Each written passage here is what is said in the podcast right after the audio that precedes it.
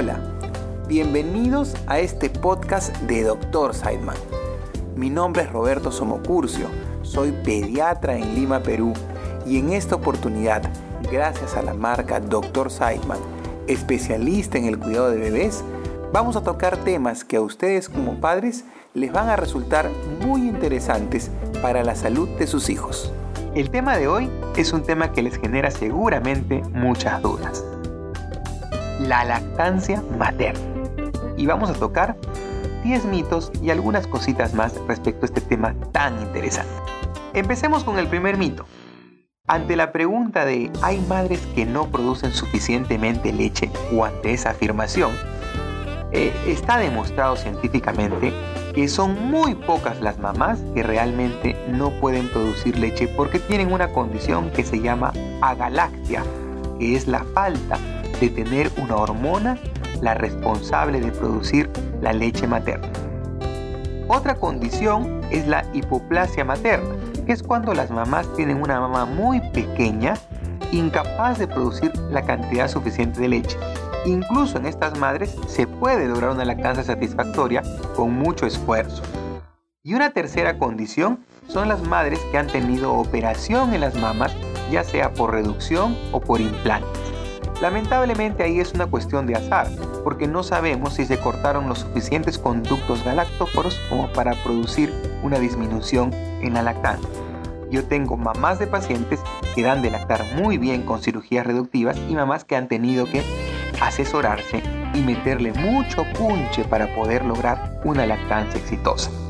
Así que las madres que no producen suficientemente leche son las que menos. Seguramente usted está en la mayoría, en ese 95-97% de madres que con una buena succión sí pueden producir leche materna.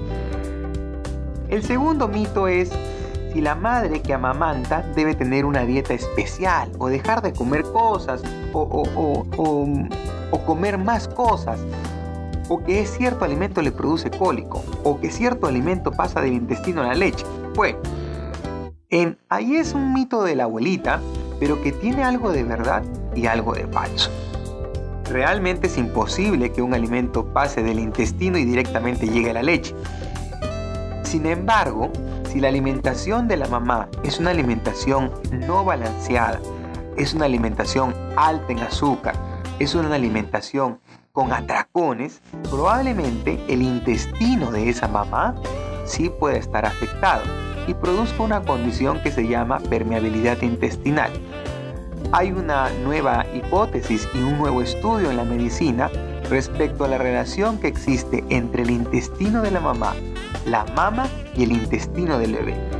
Todavía se están dando investigaciones al respecto, pero lo que están arrojando es que probablemente tenemos que enfocarnos muy bien en que la alimentación de la mamá sea balanceada, que esté bien nutrida, que tenga prebióticos y probióticos para que esta mamá tenga un intestino sano y a la par su bebé un intestino sano, sobre todo y obviamente si le ha de. Pero de que si se toma una bebida gaseosa, obviamente en exceso no debería ser así porque tiene mucho azúcar, no quiere decir que el niño va a tener gases porque el gas de la gaseosa pasa por la mama. Eso es imposible. Respecto a los alimentos que pueden producir más leche, no es verdad. Ni la leche aumenta la producción de leche, sino, imagínense, las vacas tomarían leche para tener más leche y lo único que comen es pasto. Entonces no es verdad de que la leche aumenta la producción de leche materna. El cacao, el hinojo, el guion. Hay estudios en algunos países que tienen hallazgos em, contradictorios. Algunos dicen que sí, otros dicen que no. Mi sugerencia es que mientras el bebé esté pegado a la teta y la mamá tome mucha agua, se mantenga hidratada y tenga una dieta balanceada, va a tener la suficiente cantidad de leche. Otro mito. Algunas mujeres producen una leche de mala calidad y por eso no aumenta el bebé de peso. Em, esa era una hipótesis hace algunos años. De hecho, incluso se analizó leche materna de mamás para ver si tenían poca cantidad calórica, etc. Lo curioso es que la leche materna es un alimento vivo y al ser un alimento vivo y dinámico, es mágico. Miren, escuchen lo que les voy a contar. Un bebé cuando tiene sed lacta un minuto, dos minutos, tres minutos, máximo cinco. ¿Por qué? porque la primera leche que sale es muy acuosa, rica en agua. Entonces el bebé que hace calma su sed. Pero cuando tiene hambre, el bebé lacta 10, 20, 30 minutos, a veces una hora pegado a la teta. Y si se la acaba en una, quiere la otra. ¿Por qué? Porque después de 10 minutos, la leche que sale es una leche rica en calorías, rica en proteínas y es la leche que el bebé lo llena y lo satisface. Por ende, la leche materna no es de mala calidad, simplemente que depende del momento donde se extraiga, esa leche será un poco más acuosa, un poco más espesa. Además, hay estudios, por ejemplo, en madres africanas desnutridas, donde se analiza su leche y se demuestra que durante los seis primeros meses de vida, esa leche es tan rica como la de una madre bien nutrida, porque la naturaleza lamentablemente es muy cruel y va a predominar la supervivencia de la especie. Ya después de los seis meses, obviamente la alimentación lacto complementaria tendrá que ser la que nos ayude a cubrir esas necesidades que ese niño ya tiene aumentadas. Otro mito es una mujer em, tiene que, o mejor dicho, el bebé tiene que vaciar los pechos, ambos pechos para estar completamente lleno. No es verdad. Y acá yo siempre les recuerdo el famoso este, mito de, del cronómetro, ¿no? Las mamás tienen un cronómetro donde anotan 20 minutos de cada teta, con cuál terminó, con cuál empezó y se hacen un embrollo. En verdad, no es necesario. El niño lacta a libre demanda. Y a libre demanda quiere decir cuánto quiere, dónde quiere y cómo quiere. Las mamas no son una máquina almacenadora de leche. Es verdad, señora, usted siente que las mamas están turgentes y llenas y probablemente tiene leche. El niño lacta y sale leche. Pero no quiere decir que si usted siente las mamas un poco flácidas, no tiene leche. La mama empieza a producir leche apenas haya succión. Y si usted está bien hidratada y esa succión es continua, la leche se va a empezar a producir sin ningún problema. Otro mito. Los bebés que toman leche materna no duermen bien en las noches. A ver, aquí hay que tener en cuenta que todos los bebés duermen, eh, o mejor dicho, todos los bebés aprenden a dormir de una manera independiente. ¿Qué quiere decir? Que no todos duermen a los tres meses de corrido, ni a los cuatro, ni a los cinco. El sueño es un tema de madurez, independientemente de lo que tome. Hay estudios que demuestran que suplementando a la leche materna con un cereal, el niño solamente duerme 20 a 25 minutos más, pero engorda mucho más. Entonces, no es que hay que tanquear al niño para que duerma toda la noche de corrido. Eso no es verdad. Lo único que puede causar es aumentar el consumo de calorías, si es que le agregamos cosas extras, y el niño engordar más. Así que muy tranquilas con este tema. Otro mito es si la extracción de la leche materna o usar un extractor es una buena medida para medir la cantidad de leche que produce. Y la respuesta es que no, no es una medida confiable. La cantidad de leche que se extrae varía de muchos factores y de hecho el bebé es mucho más eficiente y eficaz que un extractor artificial casi un 25 a 30% más eficiente son los bebés. Así que si usted siente que con el extractor le sale una onza, no es lo que produce. Su bebé saca mucho más. Otro mito es echarle la culpa a la herencia de que la leche o la baja producción de leche materna se hereda.